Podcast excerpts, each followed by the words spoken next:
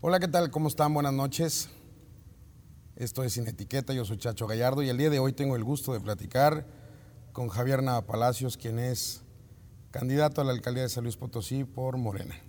¿Cómo estás, Javier? Qué gusto saludarte. Bien, Chacho. Muy contentos de estar aquí contigo. Igualmente, bienvenido. Qué en gustazo. serio, y el gusto es mío de recibirte y gracias por darnos el tiempo. Con mucho gusto.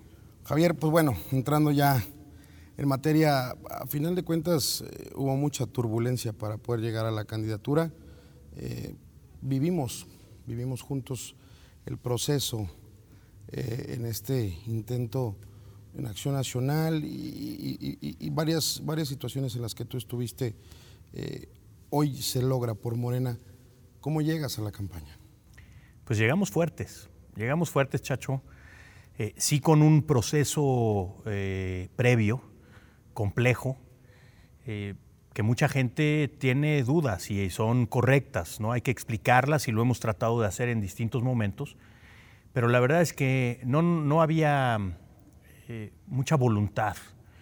Había acuerdos que se habían generado para poder participar de alguna manera. Éramos los mejores posicionados a nivel estatal en todas las encuestas que se hacían, no solamente por, eh, por casas encuestadoras locales, sino a nivel nacional.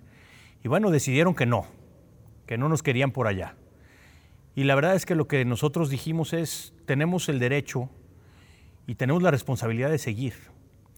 Y estuvimos buscando durante un buen tiempo, y así lo dijimos nosotros, eh, que íbamos a tomarnos un tiempo para reflexionar y para tomar decisiones políticas importantes. Y la verdad es que lo que decidimos me parece que fue lo correcto. Y es que si se venían haciendo bien las cosas en la capital y por el otro lado se nos cerraron las puertas, nos dijeron ustedes no pueden participar de este lado porque hay un grupo que de alguna manera tiene secuestrado al Partido Acción Nacional, bueno, pues entonces tomamos la determinación de ir hacia adelante. Eso es lo que hacemos nosotros, ir hacia adelante. Y en ese sentido se nos abrieron las puertas, unas puertas que eh, establecieron como unas bases importantes para nosotros de, de- de decir lo que aquí se busca es gobernar bien. No, no vamos a poner condiciones, no vamos a estar eh, eh, atropellándote, sino hay que hacer las cosas bien para poder ganar. Y en ese sentido tomamos la decisión de ir por Morena. Agradecemos la oportunidad que nos dieron, tanto sus dirigencias como su militancia. Sí complejo, por supuesto, hay que decirlo, no, no se trata de, de obviar nada de lo que pasó en el camino, pero la verdad es que nos hemos ido entendiendo. Y yo estoy seguro de que vamos a hacer una muy buena alianza de trabajo. Morena tiene en sus estatutos la posibilidad de establecer más del 50% de las candidaturas para externos. Y eso es lo que hemos sido nosotros, digamos, en las contiendas electorales. Entonces, por ahí vamos y estamos seguros de que vamos a lograr el triunfo. ¿Te bloquearon, te, te robaron, te quitaron, te, te, te, sacaron la candidatura para gobierno del Estado por Acción Nacional? Pues pusieron todos los eh, obstáculos e impedimentos. Siempre lo dijimos, tampoco es nada nuevo, chacho. Dijimos que no había eh, piso parejo. Las reglas eran muy poco claras, como nunca aceptaron, digamos, de alguna manera, aunque, aunque hubo un proceso interno y nosotros decidimos entrar en él. Pero normalmente cuando los partidos políticos invitan a candidatos externos, pues hay otros mecanismos y no solamente eh, una contienda interna, muy limitada, muy pequeña, de 6.800 militantes, para un universo de casi 2.800.000 habitantes en el estado de San Luis Potosí. Entonces, se limita mucho esa posibilidad. Y ya cuando estamos ahí, pues nosotros denunciamos incluso el proceso interno porque hubo enormes irregularidades por todos lados. Ya sobra decirlo, estamos en una nueva ruta y se van a dar cuenta que no solamente nos afectaron a nosotros, afectaron a muchos otros porque quienes estaban ahí, Sonia Mendoza, otros posibles candidatos, eh, no solamente en San Luis Potosí, eh, también en Nuevo León, Felipe de Jesús Cantú, una, una historia, digamos, dentro del PAN de Nuevo León. Eh, Víctor Flores, otro más, senador de la República por el PAN, tuvieron que buscar espacios en, eh, en otras opciones políticas porque cerraron todo lo que había. ¿Fue una mala decisión del PAN? Yo estoy convencido de que sí, pero luego dicen que los caminos pues se van haciendo y que nada pasa si no es que es, es correcto que suceda. Porque además del voto duro del PAN, que eran más o menos ochenta y tantos mil votos, tú traes para la elección en la victoria ciento cincuenta y tantos mil votos. Seguramente, como bien dices, la militancia se reduce a un- una cantidad pequeña de, de, votaciones, 6 mil personas. ¿Se analizó esto o quién fue el grupo que, o, por qué? ¿Por qué sucede esto, Javier? O sea, así, así, así creen ellos que debe de ser la política, chacho. Y la política no es eso. Para nosotros no. Eh, nosotros lo que pensamos es que hay que dignificarla. Porque ahora resulta que todos los que llegan, pues van ahí por razones distintas a las que es atender los problemas de la gente, resolver los servicios, etc. Llegan a ser jales. Y eso es sumamente lamentable y no es exclusivo de San Luis, obviamente. Está pasando en todo el país. ¿Cuántos gobernadores de Tamaulipas o exgobernadores no están en el bote? O el de Veracruz, o el de Quintana Roo, o el de Chihuahua, o en fin. O sea, ha, sido un libertinaje en la política, la política mexicana, que ya hay que ponerle un alto. Y entonces no les gusta eso que veníamos haciendo, porque nosotros sí llegamos a decir, presentamos denuncias penales contra quien estaba antes, 11 denuncias penales, porque se hubieran robado San Luis entero, si no es por la fuerza de gravedad. Bueno, nomás adquirieron, fíjate nomás este dato que es impresionante. Estos tipejos que gobiernan Soledad y gobernaron San Luis un trienio, tienen más de 3 millones de metros cuadrados en propiedades, a nombres de ellos y sus familias, sus familiares cercanos. Imagínate nada más, cuando no tenían nada en el 2009. Entonces, eso no se vale, porque es dinero de la gente, chacho. Dejas de poner luminarias, de arreglar el drenaje, las pavimentaciones, de atender a la gente con programas sociales. ¿Por qué? Porque te lo llevas a las casas, los ranchos, los caballos y los equipos charros. Pues eso es un insulto a la ciudadanía. Javier, ¿cuándo surge esta vocación política? ¿Cuándo te das cuenta que tú quieres ser protagonista de lo que funciona en el Estado, en, la ciudad de San Luis Potosí? Fíjate que, es, curioso, pero yo trabajé en distintos gobiernos, en el gobierno de la Ciudad de México, en el gobierno de, Chiapas, eh, por, distintas razones y circunstancias de la vida. Yo creo que todo esto también es un poco circunstancial. Y hace algunos años me invitan personalidades que yo conocía del PRD a nivel nacional. Carlos Navarrete, Guadalupe Acosta Naranjo, eh, Jorge Martínez Ramos, entre otros más. Eh, Miguel Alonso Raya, y, me dicen, oye, pues métete al PRD en San Luis. Yo les decía, pues está muy complicada la cosa, pero, pero la verdad es que fue coyuntural. Me invitaron en 2012 y les, les di para una diputación federal y les dije, no, no, no, no es momento. Yo estaba en otro tema completamente distinto, en la iniciativa privada. ¿En el 12 ya estaban los Gallardo al frente del PRD? No, todavía no. No creo. No. Y luego en 2015 me vuelven a invitar. Y ahí dije, bueno, pues vamos a intentarlo. ¿No? Porque todo el tiempo, chacho, esa es otra cosa. Pues yo me quejaba, como nos quejamos todos los cuates en las mesas, en los, ¿no? en, pues en los cafés o en los bares o, en, en las cenas, en las reuniones. Y luego empecé a hablar en el radio y tenía, tenía una participación, eh, afortunadamente, ahí con Erika Salgado todos los lunes en la mañana. Y entonces pues empezaron a, a ver ahí que, pues que opinábamos de distintos temas y en algún momento me volvieron a decir, oye, ya no te quejes, ¿no? ¿Por qué no lo intentas? Y bueno, intentamos y, logramos esa diputación federal.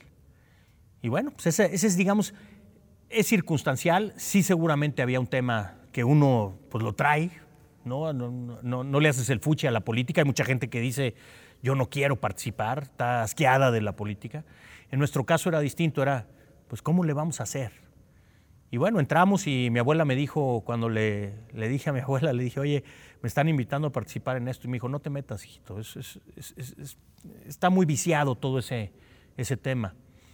Lo consulté con Nancy, mi esposa, que tú conoces bien, que es una mujer extraordinaria. Que la aprecio mucho, además. Y me dijo, pues, eh, no hay que pensarlo más. Y entre mis papás y mis hermanos mayoriteamos esa decisión. Y bueno, un servidor que, que, sí quería participar, ¿no? Esa era la verdad. Es que es duro, ¿no, Javier? Es duro.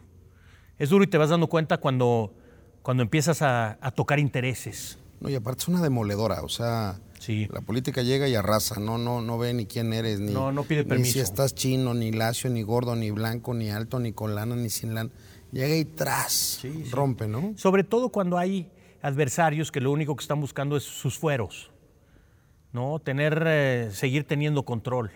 Fíjate, nosotros empezamos en el gobierno, porque hay que decirlo, después de la Diputación Federal, pues ganamos, arrasamos a estos delincuentes en la alcaldía de la capital. 154 mil votos contra 93 mil. 2018. En 2018. Y desde el día uno de la campaña, incluso antes, no nos hemos quitado a toda esta estructura política que ellos llaman eh, medios de comunicación, que, que, la verdad es que son parte de su, de su grupo político, de su estructura que les da la posibilidad ahí de estar haciendo jugadas. Y no hemos tenido un solo día de descanso, muchacho. Un solo día. Sin parar. Sin parar. Y de todos modos, ahí estamos. Y estamos mejor posicionados que los demás para la contienda a la gubernatura del Estado. Y ahora en la capital lo que estamos viendo nosotros es que seguimos avanzando. Claro que hay gente que no coincide con esta decisión o determinación que tomamos, ¿no? por ir por un partido distinto, que es el partido de Morena, el partido que gobierna a nivel nacional, pero hay muchísima gente que está diciendo, adelante, las cosas se están haciendo bien en la capital. Hay que profundizar en los cambios, Claro. ¿no? hay que lograr realmente la transformación, porque falta mucho por hacer, llevamos dos años y medio, Sí, claro. ¿no? pero seguimos avanzando. El, el tema de la licencia pues te reduce un, un tiempo de acción, ¿no? Sí, y así es la política mexicana. Este, este tema de, de- de- de- de la sangre que traes, digo, es, es inminente, ¿verdad? El tema de, de- la familia. Eh,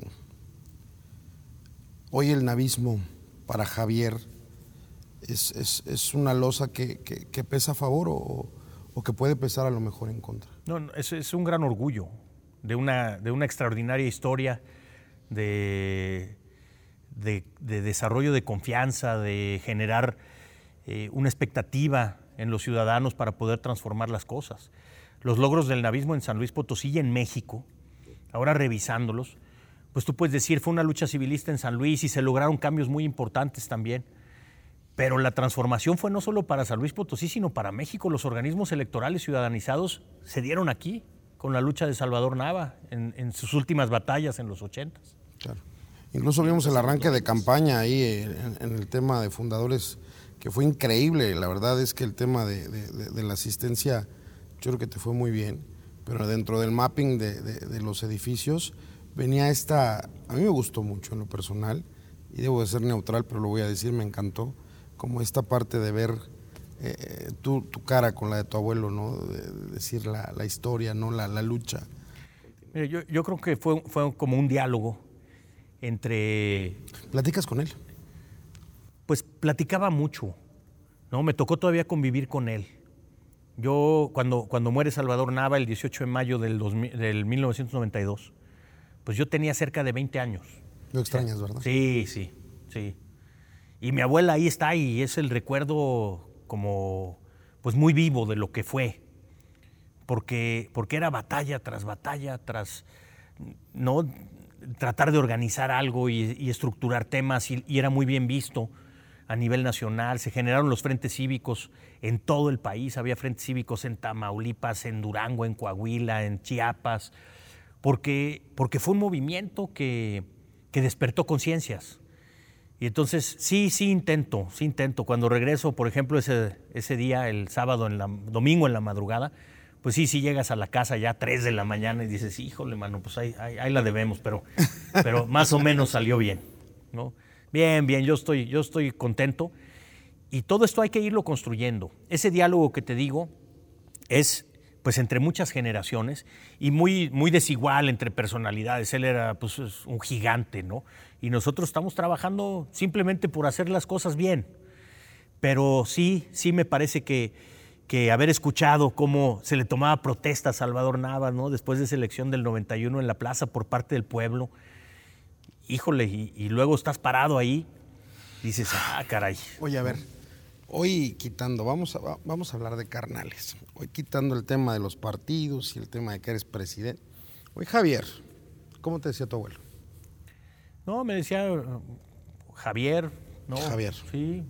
Oye, Javier, si tuviera su abuelo enfrente, no voy a decir quién es su abuelo, porque al final de cuentas, pues cada quien tiene a su familia, ¿no? Y la gente desde afuera cuando son héroes, pues los ve heroicos, ¿no? Los ve gigantes. Pero además yo creo que tú lo veías con mucho amor. Sí.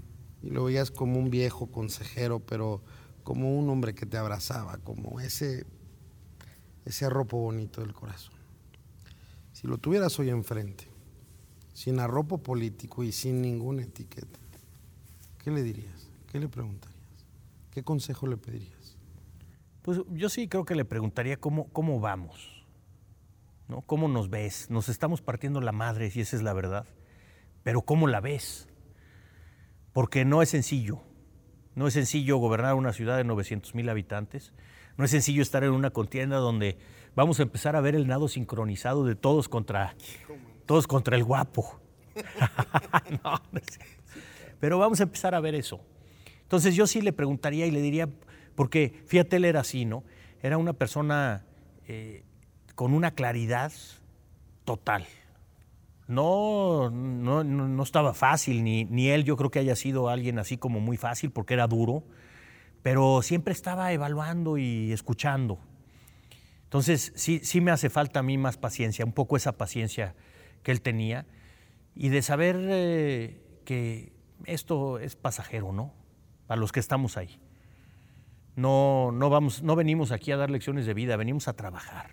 Y eso es lo que ha caracterizado esta administración. Pueden cuestionarnos errores, fallas, que sí somos inexpertos. Yo prefiero inexperiencia y luego irla agarrando que corrupto desde niño y venir a, a desfalcar, ¿no? a una administración, que eso es lo que nos ha venido pasando. ¿Te identificas en esta parte con él de decir, es que él no se cansaba, ¿no? Y le seguía, y le seguía, y le seguía. Y si algo tenemos claro todos los ciudadanos de San Luis Potosí, es que en 2015, 2018, ahora 2021 estás, sea como sea, y no has parado. No hemos parado. Y sí, sí me identifico con eso, porque fíjate, él empieza en los, en los 50 ¿no? En 1958 es candidato a la presidencia municipal, en el 61 es candidato a la gubernatura del estado, gana la municipal en 58, pero muchos años después, otra vez en el 83, vuelve a ser presidente municipal y luego en el 91 vuelve a ser candidato a gobernador. O sea, había, había motivos para seguir en esa lucha.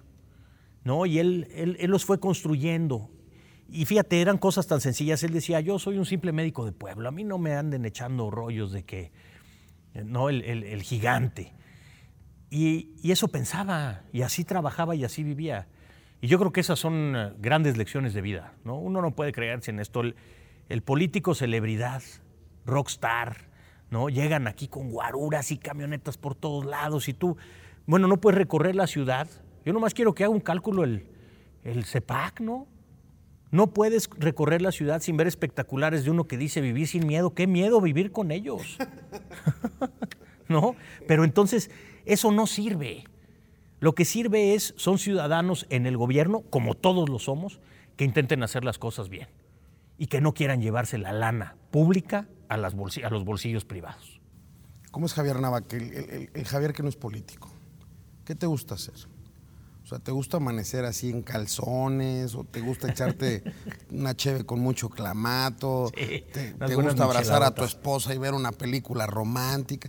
¿Cuál es así tu, tu, gusto culposo de intimidad? Digo, intimidad eh, respetuosa, o sea, de que digas, por ejemplo, a mí me gusta de repente poner los romances de Luis Miguel y, y alabar mi carro, ¿no? Ahí en calzones, y dices, puta, ¿cómo disfrutas esa parte? ¿Qué, es esta parte, Javier, que, sería complicado no verla, ¿no? Mira, yo creo que soy bastante simple, no, no pretendo eh, grandes lujos ni cosas así. Me gusta, sí, estar con mi familia y con mis cuates. Me gustaba mucho salir de vacaciones, ahora no hemos podido desde hace ya muchos años. Pero eso yo lo disfrutaba mucho, ¿no? Comer con mis papás los sábados o los domingos, ir a casa de mi abuela los domingos, que es una, una cosa bastante eh, entretenida, por decirlo menos. Que ahora con la pandemia supongo se fue. No, se, se, detuvo eso y lástima de verdad porque somos muchos, ¿no? Muchas eh, mujeres y hombres, ¿no? nietos de mi abuela, nietas, eh, pues mi papá y sus hermanos y su hermana. Y la verdad es que es bien divertido porque pues todo el mundo opina distinto. Es una fiesta, ¿no? Es una fiesta hay gritos, este, se acomodan las cosas y si no coincides, pues no coincides y se acabó, ¿no? Pero, pero eso, eh, la verdad es que yo sí extraño eso. Eh, esperemos retomarlo pronto. Mi abuela tiene 103 años ahora, ¿no? Y está de maravilla, me llama de repente para platicar con ella y cuando estamos en la plática, pues no, no siempre está sencilla también la cosa, no hay... Es dura, ¿eh? Platica, y platica con mucha gente, porque esa ha sido su vida desde hace pues, toda la vida. No, y más eso, que ella lo vivió. Ella lo vivió. Lo caminó, lo luchó. O sea, como tú lo estás haciendo desde el 2015. Sí, ella, lo vivió todo. Fíjate, me la encuentro en la biblioteca, no sé si te había platicado, pero eso. Y me la encuentro y me dice, a ver, le digo, ¿qué estás leyendo, abuela? Y entonces tenía un libro en la mano, ¿no? Y me dice, no, pues es un libro tal. Este, nomás que lo había leído hace como 40 años. Y entonces quise darle una repasada. Como 40 años. No, bueno. Digo, entonces. Se acordó que lo tenía y lo leyó. Le, le volvió a dar una pasada, ¿no? y, y, y, esas cosas simples, la verdad es que. Era otra madera, ¿no? Sí, están hechos, están hechos y hechas de, de, otra, de otra materia. Sí. Pero fíjate, nomás para acabar. Sí, sí me gusta, me gusta correr. Cuando puedo corro pues, corría con mucha frecuencia, ahora está más espaciado, pero sí, sí me gusta correr, creo que ahí te despejas un poco la cabeza. Esa es la terapia, ¿no? Sí, sí, es terapia. Y luego haces muy buenos cuates ahí. Yo no hago mucha terapia, muchachos. Yo tampoco, pero, Ya, ya, empezamos la campaña y voy a bajar 10 kilos, espero. Es bárbara la campaña. Como las dos pasadas. Es bárbara, ahora como los memes, ¿no? Soltero, divorciado, casado en campaña, mano, es una fiega. y luego estar con, mis con mi familia, con mis hijas, tres hijas maravillosas, Renata, Carlota y Javier. Ahora la, grande y la, y la, chica me acompañaron hoy ahí en, eh, en eh, Rural Atlas. Pues ya, ya también ellas están empezando a sentir lo que es, ¿no? Porque tampoco nunca nos dejaron nuestros jefes no dejarlo de lado. A ver, no la traía preparada. ¿Te gustaría que fueran políticas? Al Chile.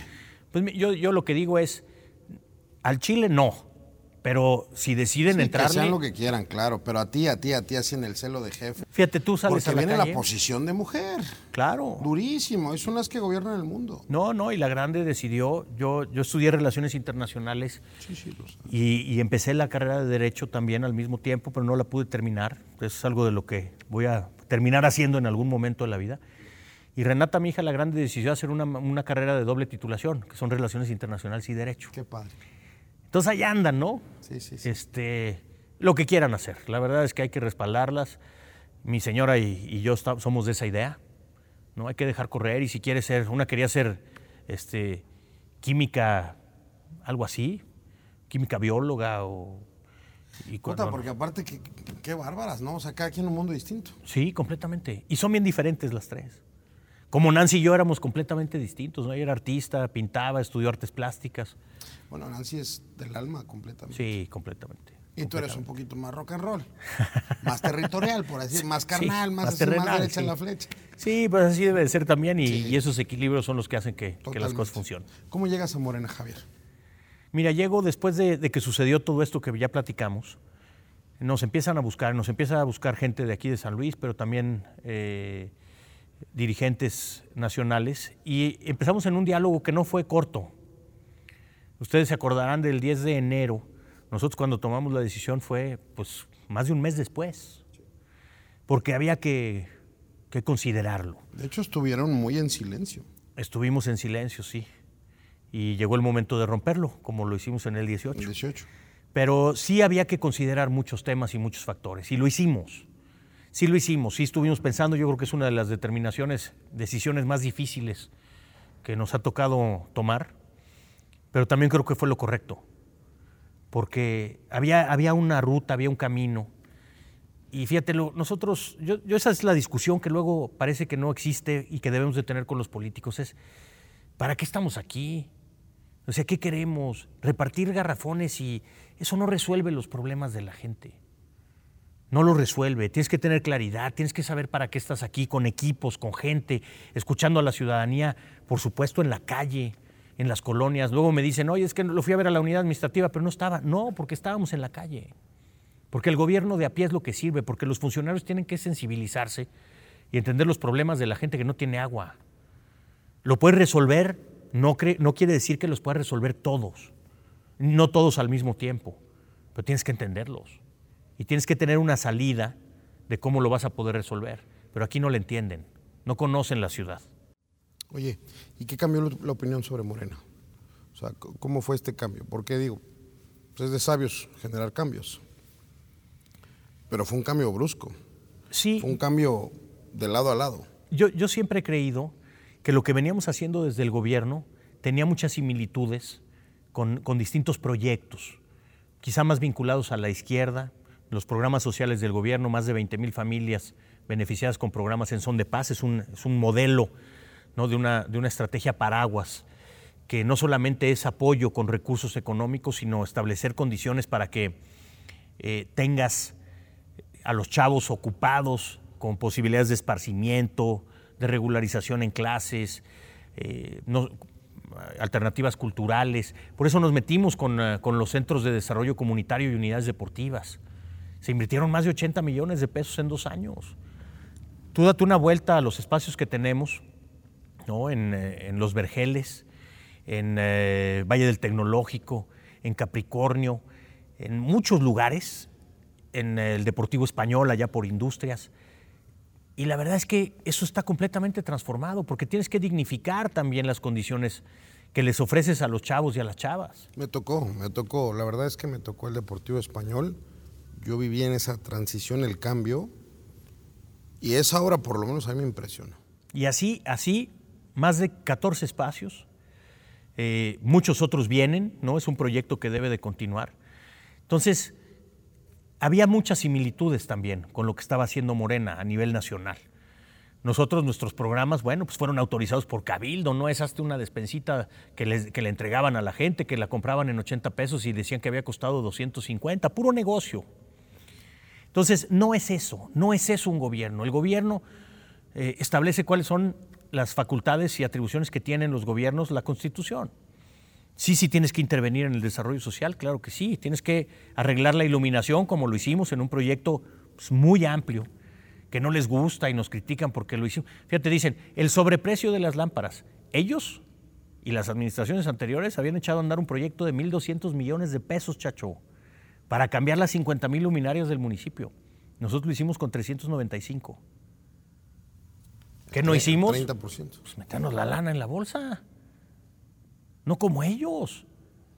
No, entonces lo echamos para atrás, reestructuramos el proyecto y ahora la ciudad está iluminada, hasta las delegaciones en su más lejana comunidad. Porque aparte llegaste duro, ¿no? Llegaste a revisar la casa, llegaste a poner orden y llegaste a mover mucho. Sí, eso de que el que llega se calla es una máxima ya muy vieja, ¿no? Nosotros tenemos que, que darle salida a eso y decir, a ver, aquí hay irregularidades y no es no es un tema personal. A mí no, no, no es que, ah, te cae mal este cuate. No, simplemente el rata a donde debe ir el rata. Punto, porque la lana es de la gente. Entonces traen un pleito personal. Jamás, no es personal. Oye, ¿has hablado con el presidente, con Andrés Manuel? Pues en algunas ocasiones, no recientemente, pero sí, sí he tenido oportunidad de hablar con él y de exponerle qué es lo que estaba pasando en San Luis. Primero, qué es lo que necesitábamos y requeríamos, porque San Luis es un municipio de los 4.000 500 más que, existen en el país. Pero sí, sí le expusimos el tema, le dijimos necesitamos apoyo, tenemos un tema de agua muy complejo que, que, requiere de una inversión grande de recursos. ¿Cómo podemos acuerparnos? Y le dijimos, aquí traemos proyectos, le vamos a invertir esto nosotros, ¿con qué nos pueden ayudar? Y viene el respaldo del presidente. Yo espero que venga el respaldo del presidente. Que seguramente eso también te va a proyectar muy bien en la campaña. Es lo que estamos planteando, Chacho. Eh, saber que, que que tenemos muchas más coincidencias y decir, a ver, ya hemos avanzado, le hemos puesto el resto. Ahora necesitamos apoyo. Y ese apoyo es para la gente de San Luis, no para el gobierno municipal. El gobierno la ha ido haciendo bien con todo y pandemia. Nos ha tocado los años más difíciles. Hace 100 años no teníamos una crisis de esta naturaleza. Yo creo que este año que pasó fue histórico. histórico. Y hablando de la alcaldía, a ver, ¿cuáles fueron tus aciertos? O sea, si tú puedes hacer así un reminder, dices, esto es chido, chido, chido, muy bien, increíble. ¿Cuáles fueron los aciertos de tu, de tu ayuntamiento? Yo, lo separaría en tres o cuatro rubros. Uno es la inversión en infraestructura. Se han invertido, vamos a, se cerrará la administración con cerca de 540 obras. 540 colectores sanitarios, colectores pluviales, una obra escalerillas de 50 millones de pesos, los puentes que se están haciendo para la movilidad, en fin, las obras que se hicieron en el municipio me parecen fundamentales, techados escolares, en las delegaciones bordos de abrevadero, 23 kilómetros de carreteras en bocas nuevas, en fin, esas obras de infraestructura que la gente ve y que perdura. Veníamos ahorita de, de Ricardo Beanaya, de la, de la Beanaya. Bueno, eh, José de Gauna, pues una obra muy importante, es una de las calles alimentadoras más importantes. Salió de un gobierno de a pie, la hicimos, la gente está encantada, la iluminación de la ciudad es otra. Esas obras se quedan y se van a quedar por mucho tiempo. No fue solamente cambiar las luminarias, sino echar a andar un, un modelo de gestión distinta de la iluminación de la ciudad, con un centro de control y monitoreo. Entonces, esa es una. La otra es la creación de instituciones. ¿Qué fuimos haciendo? Creamos la instancia de las mujeres, que era una deuda histórica del municipio. La puerta violeta para atender a mujeres en situación de violencia. La unidad de prevención social de la violencia y el delito. La unidad de gestión del centro histórico. La unidad de atención a los pueblos indígenas. O sea, fuimos creando instituciones del gobierno que estaban establecidas en la ley y que los anteriores, yo no sé por qué razón, decidieron no hacerlas. Entonces, crear instituciones porque nosotros venimos y salimos. Tú puedes llegar al gobierno y la legislación te dice, al gobierno municipal puedes estar una vez y la reelección y se acabó. En las legislaturas también será de paso con muchos más años quizá. Pero lo que dijimos es, tenemos que crear instituciones para que solidifiquen una propuesta de gobierno Y, que se queden ahí, que tú cuando estés en la Procuraduría de Niñas, Niños y Adolescentes, pues no se acabó la administración de nosotros y ya se acabó la Procuraduría, pues si son espacios para la ciudadanía. Entonces la creación de instituciones, la infraestructura, otros son los programas sociales. Los programas sociales del gobierno se, se hicieron para que perduraran. El presidente de la República los hizo constitucionales. Los programas sociales de atención a adultos mayores, a jóvenes, etcétera, distintos programas.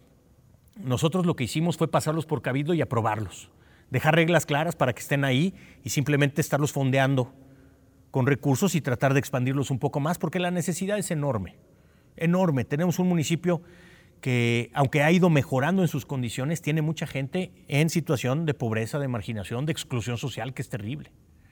Entonces, programas sociales, una estrategia integral para recuperar la seguridad, todo tiene que ver con la seguridad. Y ahí va aparejado lo que hemos hecho con eh, nuestro esquema de seguridad, de seguridad ciudadana, de seguridad vecinal. Echamos a andar 1.500 cámaras de videovigilancia en distintas colonias, con alarmas vecinales y botones de pánico particulares. ¿Qué nos falta y estamos proponiendo para lo que viene? Que sean en el primer año de administración, no 1.500, sino 5.000 que en todas las colonias haya casas donde hay madres solteras que tengan una cámara de videovigilancia. No vamos a poder llegar a todas, es un universo gigantesco, pero lo podemos ir haciendo ¿no? con, eh, un análisis muy profundo. Y entonces así avanzar. En patrullas, pues teníamos 40, chacho, cuando llegamos al gobierno.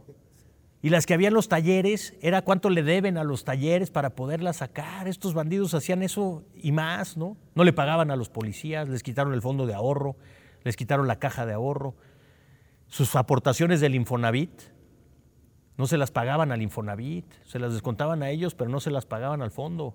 Entonces traíamos una deuda de 76 millones de pesos cuando llegamos al gobierno, con Hacienda 250 millones de pesos de impuestos. No, no, no, fue un desastre, ¿no? Cuando, cuando empezamos con la administración. ¿Por qué? Porque había que agarrar esos hilos. ¿Qué más? Sí, el tema de la seguridad es fundamental. Y otra cosa que debe de ser una prioridad máxima ya me estoy metiendo en lo que viene, pero es el tema del agua. Tratamos de recuperar el organismo operador, tenía pérdidas gigantescas, se han reducido casi a la mitad, pero de todos modos es un organismo que debe de transformarse. Entonces, ahí van esos, digamos, yo creo que son esos logros, instituciones, infraestructura, desarrollo social y, por supuesto, el saneamiento financiero y el combate a la corrupción. Una deuda de 1.400 millones de pesos, la traíamos en ya estas son las propuestas claras del inicio de campaña, ¿no? Sí, sí, así, así está y, y, párame porque si no me sigo. No, no, ahorita vamos a platicar de eso. Oye, a ver, si tuvieras así este, este retroalimentación, esta interiorización y decir, puta, en esta sí la regué cañón. ¿Qué error tú dices? Mi San Luis querido, en esta sí me fue de hocico. ¿Qué error tuviste en la administración que tú dices, la neta de caballeros aquí sí me fui de, más. Mira, yo creo que, yo creo que más bien son eh, ¿qué, nos ha faltado. Errores hay muchísimos, los podemos decir, todo el mundo nos equivocamos todos los días, esa es la verdad. Eh, donde, donde creo que nos falta todavía, y son dos rubros importantes, es el tema de la seguridad y el tema del agua, porque hay una condición particular de esos dos temas. no solamente San Luis, no solamente la capital, sino los municipios en el estado, el estado mismo y México entero están viviendo una situación de violencia e inseguridad como no se había vivido nunca antes. Han sido años muy violentos. ¿Esto a qué se debe? Pues todos lo sabemos, tiene que ver con el crimen organizado, tiene que ver con esas disputas. Y, en esa parte yo estoy seguro que el modelo es correcto. Es el de la participación ciudadana en la prevención de la delincuencia y la violencia, no en el combate a la delincuencia, en la prevención. Hemos puesto las bases, 80 millones de pesos invertidos en unidades deportivas y centros comunitarios. ¿Para qué? Para que haya oportunidades para los chavos y no tengan que estar ahí a expensas de la delincuencia. La calle es bien canija. Lo conocemos todos, o sea, nosotros andábamos en la calle también de chavos. Y si te dejas tantito, bolas, ahí te vas.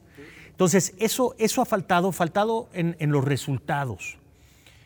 Una que nos funcionó bien fue la estrategia COVID. La bronca es que fue demasiado prolongada. ¿Qué pudimos hacer? Nosotros apoyamos a mucha gente, muchísima gente, en eh, programas de reactivación económica y en apoyarlos con canastas emergentes que nosotros denominamos más de 70 mil emergentes en alimentos y en, eh, eh, digamos, productos de limpieza y, y sanitización. Pero sí la seguridad todavía debemos resultados, se deben. ¿Qué otro es el tema del agua?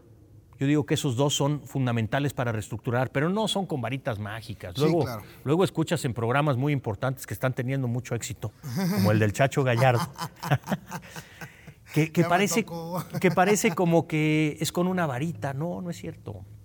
No es verdad. Es complejo. Es complejo y los resultados también ahí están para evaluarlos de todos aquellos que se sientan en este sillón y los, los ponemos sobre la mesa. Claro.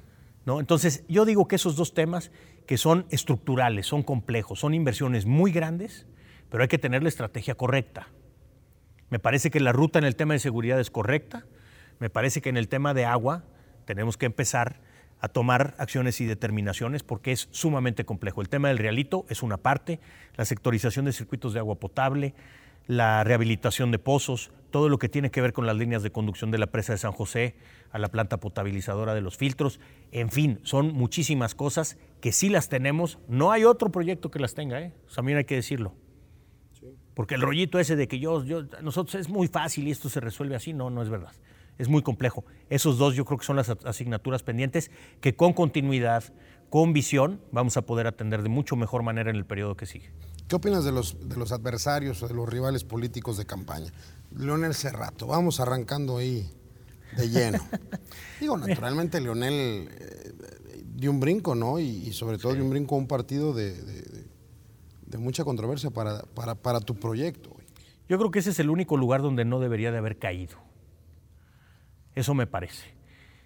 Él, yo no sé qué sea más grande, si la incongruencia o, el ego, ¿no? De un personaje que ahora dice que todo el mundo lo traicionó y entonces ahora él está tratando de meter a la cuarta transformación y al presidente con un proyecto de delincuentes. Él lo señalaba, lo señalaba hace unas semanas. No voy a hacer las mismas esas que hace, ¿no?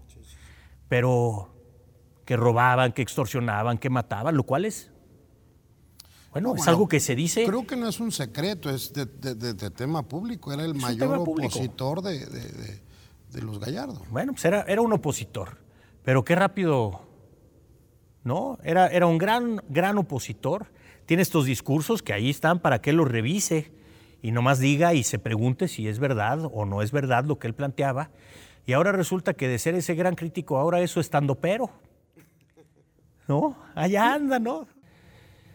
y dices, ah, caray, bueno, pues qué incongruencia, pero, pero bueno, pues así está, ¿no? Cada quien también que se haga cargo de lo que tiene que proponer.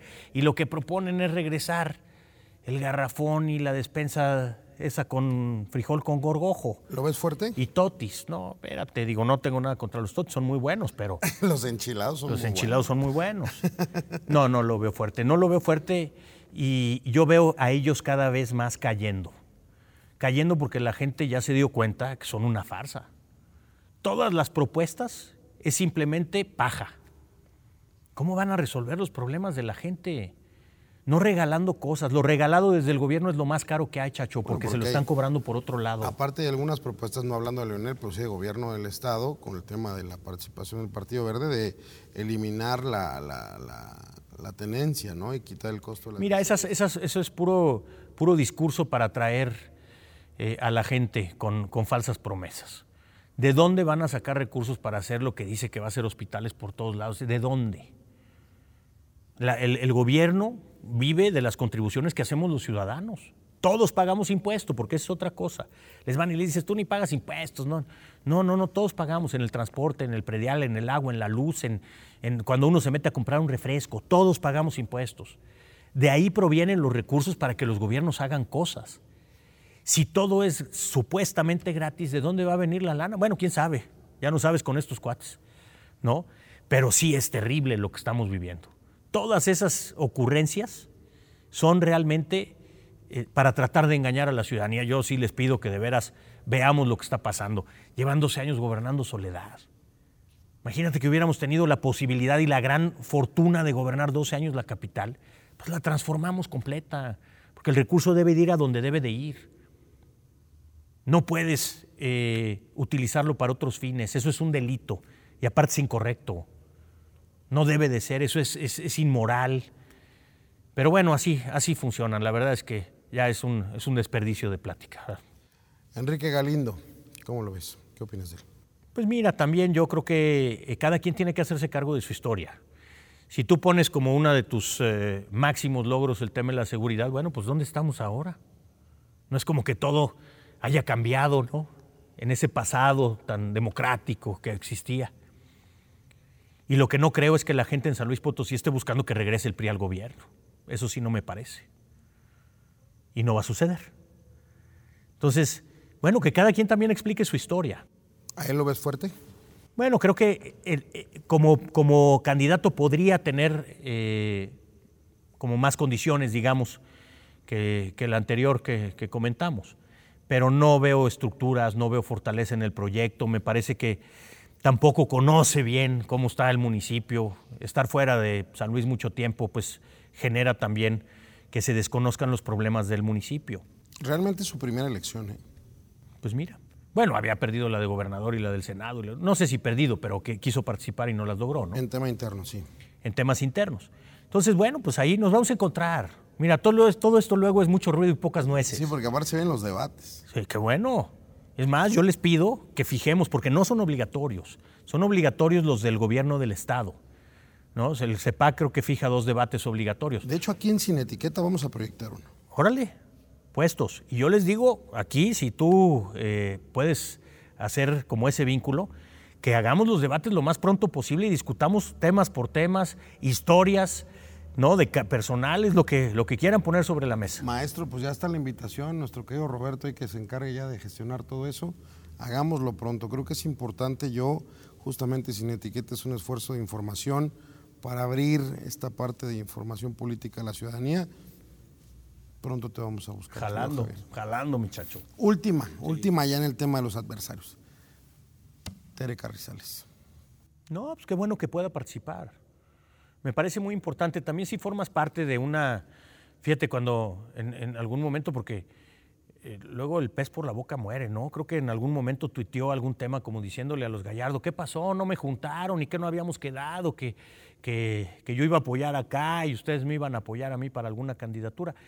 Pues ese nado sincronizado, chacho, yo se los adelanto, ese así de brazada con brazada, lo vamos a ver, porque nos van a querer bajar, nos, nos quisieron bajar con impugnaciones ante los eh, órganos electorales. Todavía traemos ahí impugnaciones ante el Tribunal Estatal Electoral. Nos van a querer bajar con descalificaciones de que no se ha hecho nada, de etcétera, pero ahí está la gente en las calles, nosotros lo estamos viviendo, porque si salimos y recorremos las colonias y tenemos cercanía y conocemos a la chata y conocemos ¿no? a la señora Domínguez aquí en, en las terceras y conocemos a la gente. Hoy tu arranque muy bien, ¿no? Muy bien, muy bien, en un horario muy complicado, ¿no? 12 de la noche y un poquito más pero había pues miles de personas en la plaza. Y a la par de algunas y algunos otros. Sí, sí, sí. Que bueno, pues digo, no se trata de ir midiendo una a una, lo que yo creo que es, es, eh, ir haciendo un balance de lo que estamos haciendo. ¿no? Y me parece que, que, se han ido sumando, hemos tenido reuniones con empresarios, tuvimos una ayer de más de 400 empresarios y empresarias en donde a mí lo que me llama la atención son los testimonios también de la gente diciendo, nosotros hemos participado con el gobierno municipal y no nunca nos han pedido un peso y hemos tenido oportunidad de participar. Hemos ganado y hemos perdido en las licitaciones, pero ahí seguimos. Entonces, pues eso, eso habla bien de la administración. ¿Todo se puede cambiar? No. No, el que diga que va a hacer un cambio de un día para otro con una varita mágica como es proteger y servir este, en dos días, y etcétera, eso no va a suceder. Es sumamente complejo. Y los otros que nos quieren llevar al retroceso y a la regresión autoritaria y, corrupta, pues la gente va a tener tres opciones en la boleta, creo yo, o más. No sé exactamente cuántos somos, seis, siete. Eh, pero en realidad vamos a ser muy poquitos y hay que tomar esa buena determinación. Queremos ese pasado autoritario representado en el PRI, ¿no? ahora en una coalición sumamente compleja de entender. Queremos a la corrupción, ¿no? con rostro y apellido y con las mismas prácticas y buscando hacer las estrategias que hundieron a San Luis porque no había inversión. Bueno, pues esos son los modelos que hay. O es tratar de seguir en uno que tiene una ruta, tiene una visión clara, tiene proyectos y programas. Este Actívate San Luis que estamos proponiendo tiene obras específicas, particulares, con montos. estudiado cómo le vamos a hacer para traer los recursos hacia el presente, ¿no? Que no se les han ocurrido. Claro. Justo esa era mi siguiente pregunta, ¿qué es el plan Actívate San Luis? Es, es parte de la estructura y de la columna vertebral de tu inicio de campaña. Es lo que estás proyectando para esta, este nuevo periodo 2021. Para esta etapa de crisis y de salir de la pandemia. ¿Qué tenemos que hacer? Dinamizar la economía de San Luis. ¿Qué pasa? No solamente es una crisis de salud, que es muy grave y nos hemos metido fuerte a través del DIF y de las distintas instancias que tenemos en el gobierno municipal cuando yo estuve al frente, pero también es una crisis económica terrible. ¿Cómo tratamos de reactivarla? Lo que decía yo, con programas de activación económica. Esos programas iban, programas de eh, empleo temporal, apoyando a los pequeños negocios, a los restaurantes y fondas pequeñas, a las MIPIMES, ¿no? viendo cómo las rutas de tianguis y los mercados públicos municipales podían salir adelante con un pequeño apoyo, pero directo, no eran, no eran otros esquemas de financiamiento, era apoyo directo. Entonces, ¿tiene que ver con Actívate San Luis? Sí, que necesitamos generar empleos. Y para eso hay que invertir. Podríamos echarnos un rollo aquí de la política keynesiana, pero me parece que eso en épocas de crisis es lo que funciona y que es invertir. El gobierno tiene que invertir si tienes que hacer obras de infraestructura, obras de infraestructura, proyectos de semaforización, vamos a darle para adelante. Traer gente que esté activándose, que sepa que puede ir a, ofrecer servicios y productos al ayuntamiento. Sea, nosotros nos tenemos que volver un motor, una especie de motor paralelo a la industria, al comercio, etcétera, pero también que esté echando el recurso a funcionar. Claro que la infraestructura se va a quedar, ¿Qué proponemos? Obras tan importantes de movilidad como la continuación de los puentes que están haciendo en Rocha Cordero. Eh, Río Españita, Avenida Industrias y la carretera 57, pues cae en el otro lado y es un cuello de botella en la calle 71.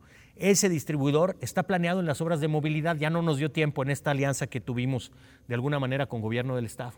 Pero esa es una obra grande que va a hacer el municipio.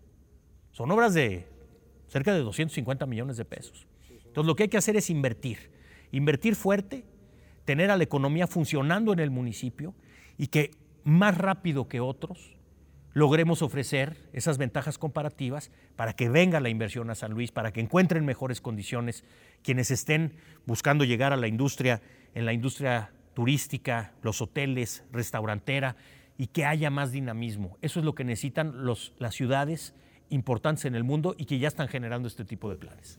Javier, ¿por qué crees que tú tendrías que ser reelecto? O sea, ¿Cuál es la ventaja competitiva? ¿Qué, es esta, esta seguridad que le podemos dar a la ciudadanía en San Luis? Pues que lo que se ha ido haciendo bien va a continuar. Nos pueden regatear muchas cosas y cuestionar otras, pero la verdad es que se ha visto la inversión en infraestructura. Ahora vamos a ir con un programa, este que, que mencionamos de Actívate San Luis, que en el primer año vamos a utilizar 1.300 millones de pesos. Eso se hizo en dos años de trabajo, dos años y medio. Lo que queremos hacer es que en un año de trabajo podamos meter todo ese recurso a funcionar y que se dinamice la economía. Esa es, esa es una parte. La otra es, bueno, nomás yo pongo ejemplos, se los ponemos a los distintos sectores porque estamos dialogando con ellos. Pero si tú le dices a los contratistas de gobierno, oye, ¿con qué administración te sientes mejor? ¿Con la pasada o con esta? Pues es, es absolutamente evidente. Había ocho contratistas en la pasada administración de obra pública. Ocho contratistas, ahora hay 142 que hacen una, dos, tres, cuatro obras. En el gobierno había deudas y deudas por todos lados, ahora se han venido saneando las finanzas. El 80% de lo que se gasta en servicios médicos, en combustibles, en papelería, en computación, en eh, etcétera, tecnología, el 80% de todo ese recurso se licita. Hay mucho más transparencia. La gente está viendo y dice, el gobierno puede funcionar de mejor manera. ¿Somos los chiraspelas y papas fritas número uno en el mundo? No. No, no es cierto. Siempre va a haber alguien que está innovando, que está construyendo alguna mejor idea, etcétera. ¿Qué hacemos? Y volteamos para ver al otro lado. Y decimos, oye, fíjate que en San Pedro Garza García se está haciendo esto. Fíjate que en tal otro lugar hay una buena iniciativa. Fíjate que los programas sociales les tenemos que meter un, componente nuevo para que pasen por cabildo y entonces no tengamos estas broncas. Pues órale, eso es lo que estamos haciendo, escuchamos. No, no somos monedita de oro tampoco. No. Te está, te está costando la vida este caminar. Sí. Has sacrificado mucho, Javier. Pues sí, sí dejas de tener eh, espacios para ti, para convivir con la familia, mis hijas.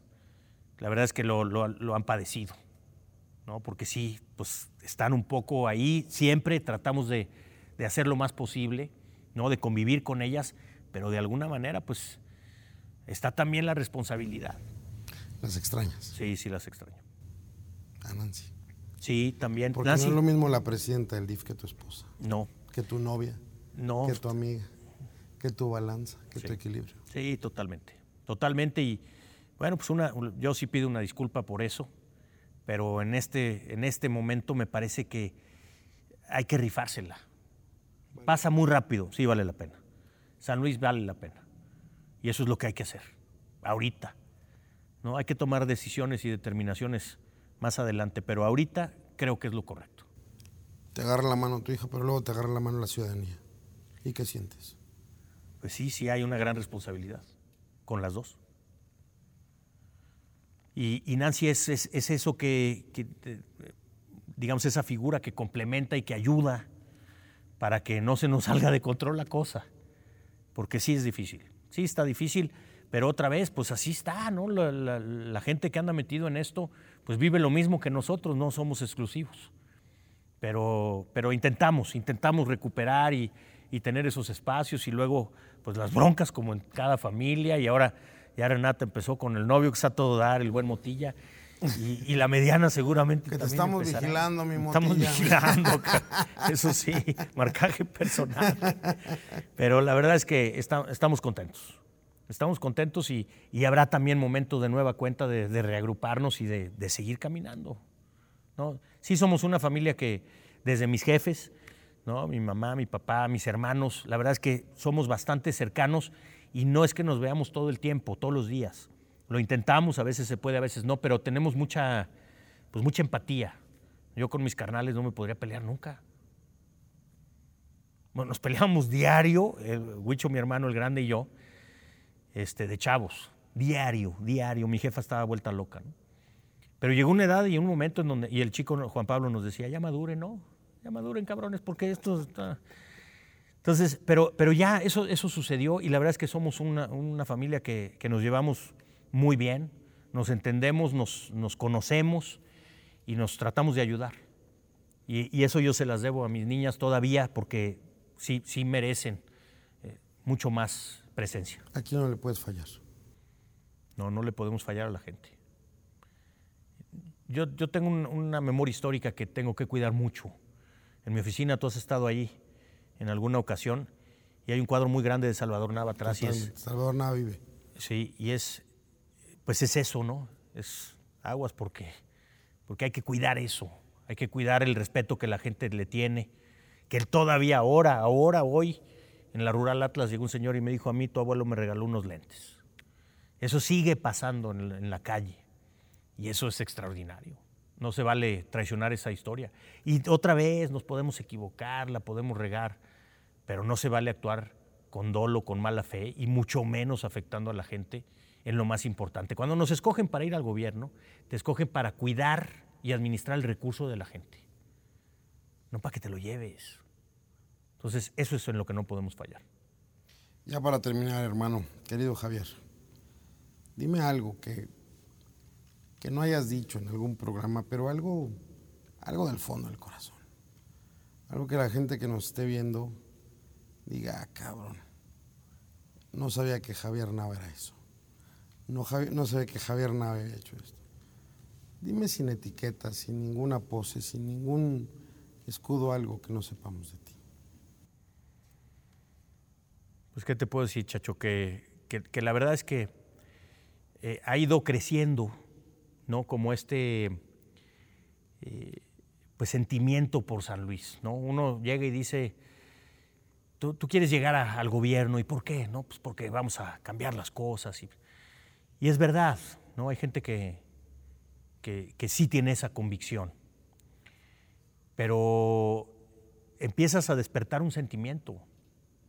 Cuando llegas a, una colonia que, pudiste intervenir mínimamente porque se arregló un, se desasolvó un drenaje, pero sales y te dice la gente, es que sabe qué, nuestra casa estaba llena de mierda, porque no servía el drenaje.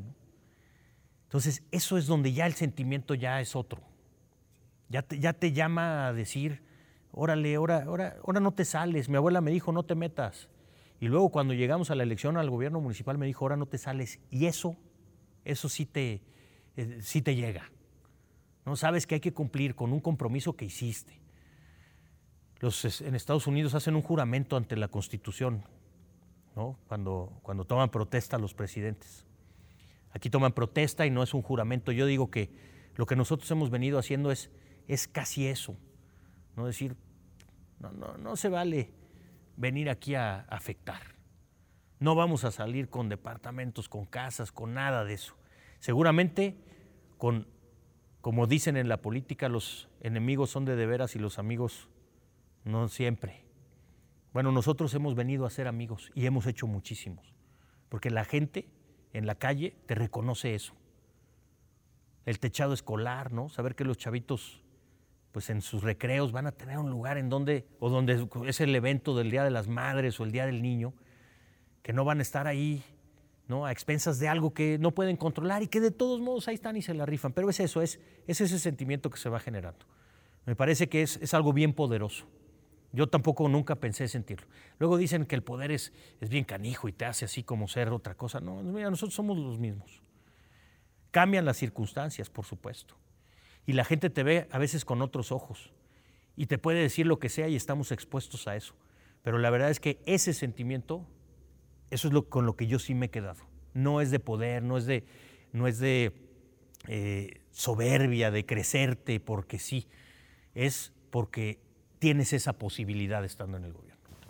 ¿Va a ser presidente de la capital? Sin duda alguna, Chacho. Sin duda. Hay que trabajar sin parar, sin parar. Y lo bueno es que todavía estamos súper chavos, entonces eso no nos hace mella. No, no es cierto.